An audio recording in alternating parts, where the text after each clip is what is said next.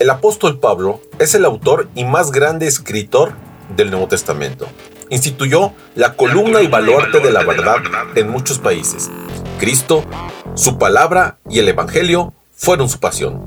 La palabra pasión a veces tiene la tendencia a un sentido negativo, refiriéndose a una vida carnal, lejos de una vida en Cristo. Sin embargo, tiene también un significado sumamente positivo, como emblemático, bandera, identidad, propósito innegociable, un celo sin límites. En fin, era su buque insignia. Iniciamos con Pablo, reavivado por una pasión.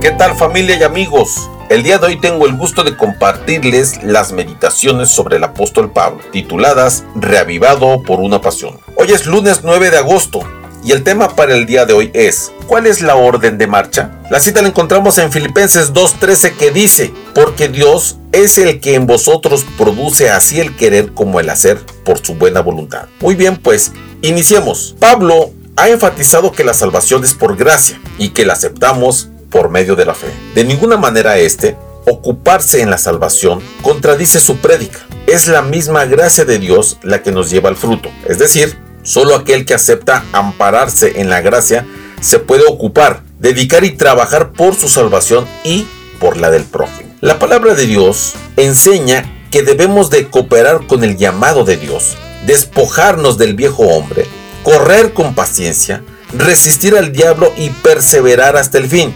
Es así que la salvación no se alcanza por medio de las obras, pero debemos ocuparnos de ella mediante la cooperación personal con Cristo. En tanto reconocemos nuestra completa dependencia de los méritos, la obra y el poder de Cristo, admitimos nuestro compromiso y responsabilidad de vivir diariamente por la gracia de Dios, una vida en armonía con principios del Evangelio. Ocuparnos con temor y temblor no significa un terror servil, sino una honesta y prudente desconfianza propia. Tenemos que temer que nuestra voluntad no esté rendida permanente a Cristo. Cuando más reconocemos nuestra impotencia, más nos aferramos a su fortaleza. A mayor desconfianza en nosotros, mayor confianza en Él. En verdad es Dios quien está obrando el apóstol Pablo destaca que el poder para la salvación viene únicamente de Dios y que obra en nosotros para cumplir su propósito. Y sabes, eso ocurre de manera igualitaria tanto en el querer, es decir, en el estímulo, deseo, determinación inicial, como también en el hacer, es decir, en el poder para poder llevar adelante nuestra decisión.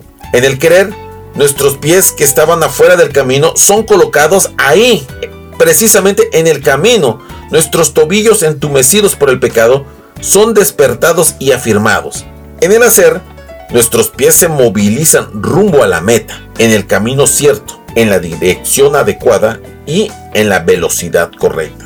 Se cuenta que una vez preguntaron al duque de Wellington sobre el porcentaje de probabilidad de éxito en el esfuerzo misionero entre los paganos y él contestó, ¿Cuál es vuestra orden de marcha?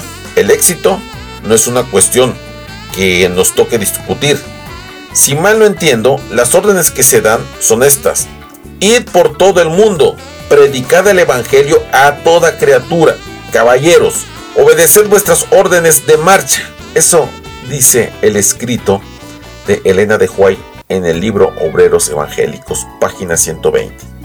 Entonces, como el título de hoy, la orden de marcha es fuerte y clara, tanto en relación con nuestra propia salvación como en cuanto a la salvación de nuestros propios semejantes.